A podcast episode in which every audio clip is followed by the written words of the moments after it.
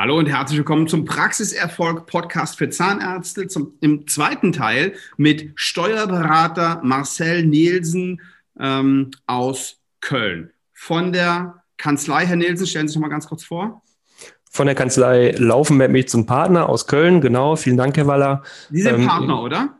Genau, ich bin Partner, Steuerberater und Partner und äh, mitverantwortlich für den zahnmedizinischen Bereich bei uns in der Kanzlei. Sprich, wir haben verschiedene Abteilungen, verschiedene Schwerpunkte, einen großen Gesundheitswesen-Schwerpunkt und innerhalb dieses Gesundheitswesens nochmal eine Unterscheidung zwischen Zahnmedizinern und ich selber mit meinem Team, zehnköpfig mittlerweile, ähm, betreue ausschließlich äh, äh Zahnarztpraxen, äh, Kieferorthopäden, Oralchirurgen, Mundkiefer, Gesichtschirurgen, also alles, was sich so um die dentale Welt dreht.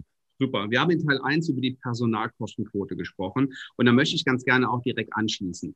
Ähm, in diesen beiden Teilen geht es um die Personalkosten in der Zahnarztpraxis. So, und was den Satz, den ich immer höre von meinen Kunden, ja, mein Steuerberater hat gesagt, meine Personalkosten sind zu hoch. Immer, höre ich immer. Sagen Sie das auch immer? Äh, nein, sage ich nicht. Zu, zu Ihren, zu Ihren äh, Kunden? Nee, nee, sage ich, sag ich nicht. Ähm, das wäre ein bisschen leicht, weil im seltensten Fall sind die Kosten zu hoch, egal ob es Personalkosten sind oder Praxisbedarf oder andere Kosten, sondern viel, viel häufiger ist es der Fall, dass der Umsatz zu niedrig ist. Weil ich kann an zwei Stellschrauben drehen. Ich kann einerseits die Kosten einsparen und ich kann andererseits den Umsatz erhöhen. Und bei den Kosten, wenn man sich mal so hinsetzt und mal überlegt, welche Kosten hat man, das ist die Raummiete, die wird man wahrscheinlich nicht verändern können, weil die Miete muss ich zahlen. Da habe ich meinen Praxisbedarf, ich muss behandeln, ich brauche Praxisbedarf, da komme ich auch nicht drum rum. Und da habe ich meine Mitarbeiter als größten Kostenblock, wie wir in der ersten Folge kennengelernt haben oder äh, gehört haben. Und äh, da kann ich drüber nachdenken, da irgendwelche Kosten zu reduzieren. Das ist aber alles sehr beschränkt. Also wenn ich es, wenn ich es schaffe, im Jahr in allen Bereichen meinetwegen 15.000 Euro einzusparen, das, das klingt sehr, sehr viel, ja, auf den ersten Blick, dann schaffe ich das einmal, aber dann holt mich spätestens im zweiten, dritten, vierten Jahr trotzdem wieder diese Inflation ein und die Mehrkosten ein und dieses, das, das macht keinen Spaß, weil diese Stellschraube, das ist sehr eng, die ist auch schon sehr eng angezogen. Aber die Umsatzschraube, das ist in der Regel die, die noch nicht so eng angezogen ist wie die Kostenschraube. Und wenn ich diesen Hebel betätige des Umsatzes, dann relativieren sich auch alle anderen Probleme. Wie oft ich mit Mandanten über zu hohe Personalkosten gesprochen habe und wir dann wirklich an anderen Stellschrauben, PZR-Optimierung und Praxisabläufe und sonstiges, was der Mandant alles umgesetzt hat. Ein Jahr später ist der Umsatz um 25 Prozent gestiegen. Da war die Personalkostenquote überhaupt kein Thema mehr. Wir haben nie wieder über Personalkosten gesprochen. Ganz im Gegenteil, der Mandant war froh, dass er die, die, ähm, die Mitarbeiter hatte, die er hatte. Ja. So, wir haben gesagt, 27 Prozent in der Einzelpraxis ist so normal, sagt auch das ähm, KZVBA-Buch. Und ähm, in der Mehrbehandlerpraxis darf es höher sein. Wie sind Ihre Erfahrungen? Also äh, wenn man mit angestellten Zahnärzten arbeitet, das haben wir in der, in der ersten Folge äh, festgestellt, dann gehen die Kostenquote automatisch hoch. Warum? Weil die als ärztliche Angestellte über, also mehr verdienen als nicht ärztliches Personal, was auch vollkommen in Ordnung ist. Ähm, bei, es ist schwer, eine Zahl zu nennen, aber bei, bei ein bis zwei angestellten Zahnärzten liegt die Quote sicherlich bei 33, 34 Prozent. Kein Problem. Also äh, äh irgendwas zwischen 5 und 7 Prozent höher als vielleicht in der Einzelpraxis ohne angestellten Zahnärzte. Das, das würde mich nicht wundern. Je nach Struktur, ich meine, seit 2019 kann man auch mehr angestellte Zahnärzte H anstellen, also drei in Ausnahmefällen bis zu vier. Davor war es dann nur zwei, in Ausnahmefällen drei möglich. Und ähm, je nachdem, wie qualifiziert die sind, wie viel Umsatz sie machen, wie ich die beteilige am Umsatz, je nachdem, wie sehr ich mich vielleicht auch selber rausnehme aus der, aus der eigentlichen Tätigkeit des Behandelns, sondern vielleicht mehr in die Überwachung gehe. Ich muss meine Angestellten überwachen. An der Stelle der kleine Hinweis. Ähm, wenn ich in die Überwachung gehe und mich selber vielleicht da rausnehme, vielleicht auch meine eigene Arbeitszeit reduzieren kann, dann wäre es meiner Meinung nach auch in Ordnung, wenn die Personalkostenquote über 35 Prozent ist, weil am Ende zählt, was halt unterm Strich steht an Gewinnen und wie viel ich dafür arbeite. Und die wichtigste, wichtigste Quote über alle meiner Meinung nach ist die eigene Arbeitszeit durch den Gewinn, also beziehungsweise den Gewinn durch die eigene Arbeitszeit. Und wenn ich es schaffe, den Gewinn aufrechtzuerhalten oder zu erhöhen bei der Reduzierung meiner eigenen Tätigkeit, dann ist das ein absoluter Mehrgewinn. Ja? Also wir rechnen ja auch in Euros und nicht in Prozenten.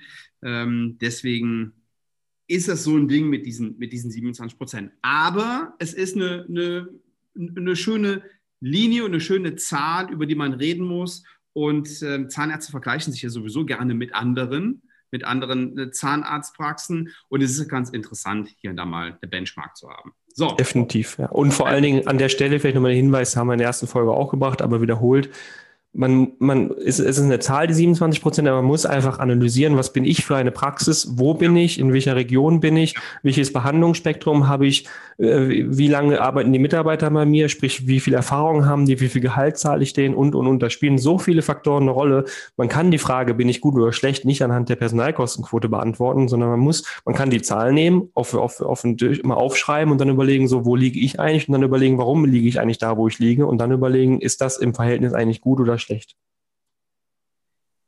Jetzt hat in der Regel jeder, jede Zahnärztin oder jeder Zahnarzt den Wunsch, diese Zahl runterzubringen. Da liegt aber auch eine große Gefahr. Äh, absolut. Also der schönste Effekt ist eigentlich der, wenn der eintritt, den wir gerade beschrieben haben, der Umsatz geht hoch, die Quote geht runter. Sprich, das Personal wird immer noch genauso gut bezahlt, vielleicht sogar besser bezahlt, weil insgesamt äh, die Praxis einfach erfolgreicher geworden ist. Mhm. Aber wenn der Umsatz sich gesteigert hat, vielleicht in nicht unerheblichem Maße, dann sinkt auch automatisch die Quote und das ist eigentlich so der Best Case, sag ich mal. Ja. Es mhm. gibt aber auch Situationen, wo wir beobachten, dass äh, sich die, die Personalkostenquote verringert aber eher deswegen, weil vielleicht wirklich ein Mitarbeiter gekündigt hat und weggegangen ist, kein neuer eingestellt wurde. Und wenn die Quote auf 24 Prozent, 23 Prozent, 22 Prozent runtergeht, dann ist das für mich als Berater eigentlich eher ein Alarmsignal, muss ich ehrlich sagen, weil ähm, das ist für mich so ein bisschen das Zeichen, dass vermutlich der Inhaber mit zu wenig Personal arbeitet und deswegen wahrscheinlich auf ein Zahnfleisch geht, weil er sehr viel selber rotiert und sehr viel selber macht und wahrscheinlich auch viele Tätigkeiten macht, die er eigentlich nicht machen sollte, weil er eigentlich Umsatz machen sollte am Stuhl. Und das ist für mich eher immer so ein Warnsignal, wenn die zu niedrig ist die Gefahr besteht nicht nur beim Behandler selber, sondern das ganze Team leistet ja mehr. Wir, wir, wissen, je mehr Mitarbeiter wir haben, prozentual arbeitet jeder weniger. Ja, das ist, das ist, ganz, das ist ganz klar. Ähm, das ist schon lange erforscht worden. Aber das heißt nicht, dass wir, äh, dass wir jetzt hier immer alles irgendwie auf Minimum fahren, weil dann geht das Team auf Zahnfleisch und dann wird diese Personalkostenquote automatisch nach unten gehen, weil nämlich einer nach dem anderen abhaut. Ja, richtig. Ne? Und da stelle ich mir halt auch mal die Frage, äh, sind die Gehälter noch angemessen? Und äh, die, die Mitarbeiter reden auch miteinander, die tauschen sich auch mit Freunden aus, die auch in der Branche arbeiten. Das ist nicht selten, dass dann eben auch über, es gibt bei Facebook-Gruppen und, und, und, wo sich Leute vergleichen und fragen und Gehälter offengelegt werden. Es gibt immer mehr Plattformen, Kununu, wo Praxen bewertet werden, wo Mitarbeiter wirklich eine Chance und eine Plattform gegeben wird, auch mal ja, sich über den Arbeitgeber zu äußern. Das gab es jahrelang nicht. Ähm, und das kann so eine Schleife geben der Abwanderung äh, und so weiter und so fort. Das ist, das ist genau ein, ein Frühwarnsystem eigentlich, wenn die, wenn die Quote zu niedrig ist. Wenn die niedrig ist, weil der Umsatz hoch ist, das Personal wird gut gezahlt, alle sind glücklich, die sind lange da, dann kann man da einen Haken dran machen. Dann ist das der Optimalzustand sicherlich, aber ähm, das ist dann eher selten. Also das freut einen dann zu sehen, sowas oder eine Entwicklung, aber es ist dann eher selten, muss man auch sagen. Also wie immer eine sehr individuelle Betrachtungsweise. So, heißt Fazit aus dieser Episode, ähm, wir müssen das im Blick haben, aber viel wichtiger ist es, dafür zu sorgen, weil das auch der viel größere Hebel ist, den Umsatz zu steigern, ja. als die Kosten zu reduzieren. Ich bin da sowieso ein großer Freund von, ähm, den Umsatz zu steigern, weil wir hatten es eben schon ganz kurz bei den Materialien können Sie mal ein, zwei Prozent irgendwo raushandeln und dann wird es, ich glaube sowieso, dass die meisten jetzt mittlerweile online kaufen. Auch die, die meisten Depots haben sich jetzt ähm, ins, ins Internet begeben und äh, geben und machen da ihre Angebote. Also da ist jetzt nicht mega viel drin. Mit Ihrem Vermieter können Sie nicht reden. Ähm, da, das wird nichts bringen. Die Stromkosten haben Sie. Das bleibt alles so. Aber am Umsatz, ja, da gibt es einen richtigen Hebel. Und ähm, wenn Sie Interesse haben, den Umsatz zu steigern. Oder widersprechen Sie mir da? Nee, ne? Nein, nein, nein. Sie haben eine vollste Zustimmung. Also, und das macht auch am meisten Spaß. Also, diese, diese Selbstzufriedenheit oder diese, diesen Erfolg und die Zufriedenheit merkt man auch bei den Mandanten dann, weil an den Kosten rumschrauben macht einfach keinen Spaß. Das macht man einmal, aber das, das zermürbt einen und daran ja. geht man kaputt. Und wenn man den Umsatz gesteigert hat, dann spiegelt das auch die eigene Fähigkeit wieder, das Können und den Praxiserfolg viel mehr. Und das ist einfach, ja, also kann ich nur, nur befürworten. Okay, super. Und wenn Sie daran Interesse haben, dann melden Sie sich einfach. Machen Sie sich eine Strategie-Session auf svenwaller.de. Und wenn Sie sagen, ich brauche einen guten Steuerberater, ähm, meiner hat nämlich, meckert nämlich jedes Mal bei einer Besprechung, vorausgesetzt, Sie machen überhaupt eine Besprechung mit ihm, ähm, dass die Personalkosten so hoch sind, dann rufen Sie Marcel Nielsen an. Wie arbeiten Sie denn eigentlich mit Ihren Mandanten zusammen? Machen Sie mo monatliche, quartalsweise, halbjährliche, jährliche Besprechungen und ähm, wie? Also so ein bisschen, das ist so ein bisschen bedarfsabhängig. Monat, ich habe Mandanten, mit denen mache ich monatliche Besprechungen. Meistens sind das Existenzgründer, ja. äh, die man am Anfang monatlich begleitet, damit die reinkommen. Ähm, ansonsten sind es eher anlassbezogene Umstände, die dafür sorgen, dass man es monatlich macht. Zum Beispiel Sanierungen oder größere Investitionen, die anstehen oder ähm, wo man eine Planung erstellt und wirklich gucken muss, dass man im Plan bleibt. Da sind ganz konkrete Anlässe, die dafür sorgen, dass man es monatlich macht. Ansonsten ist eigentlich das unabdingbar, das quartalsweise zu machen. Also man sollte sich schon mit seinem Steuerberater quartalsweise auseinandersetzen. Und wenn es dann nach einem Quartal man sich die Zahlen anguckt und nach einer halben Stunde feststellt, alles ist gut, gibt auch sonst keine Themen. Die Erfahrung zeigt allerdings, dass man von Hölzchen auf Stöckchen kommt und in diesen Gesprächen dann eben doch mal hier über das Personal spricht oder da über die Veränderungen und da gibt es eine Option und, und, und.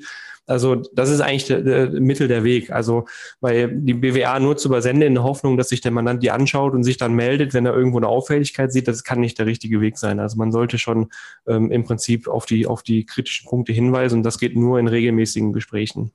Super, alles klar. Herr Nielsen, vielen Dank für alle Interessierten. Laufmich.de ja. Oder unten in den Show Notes, da werde ich Kontaktdaten auch nochmal auch noch mal reinsetzen. Herr Nielsen, vielen lieben Dank für den Einblick und ich freue mich schon auf unser nächstes Gespräch. Bis dann. Tschüss. Ciao.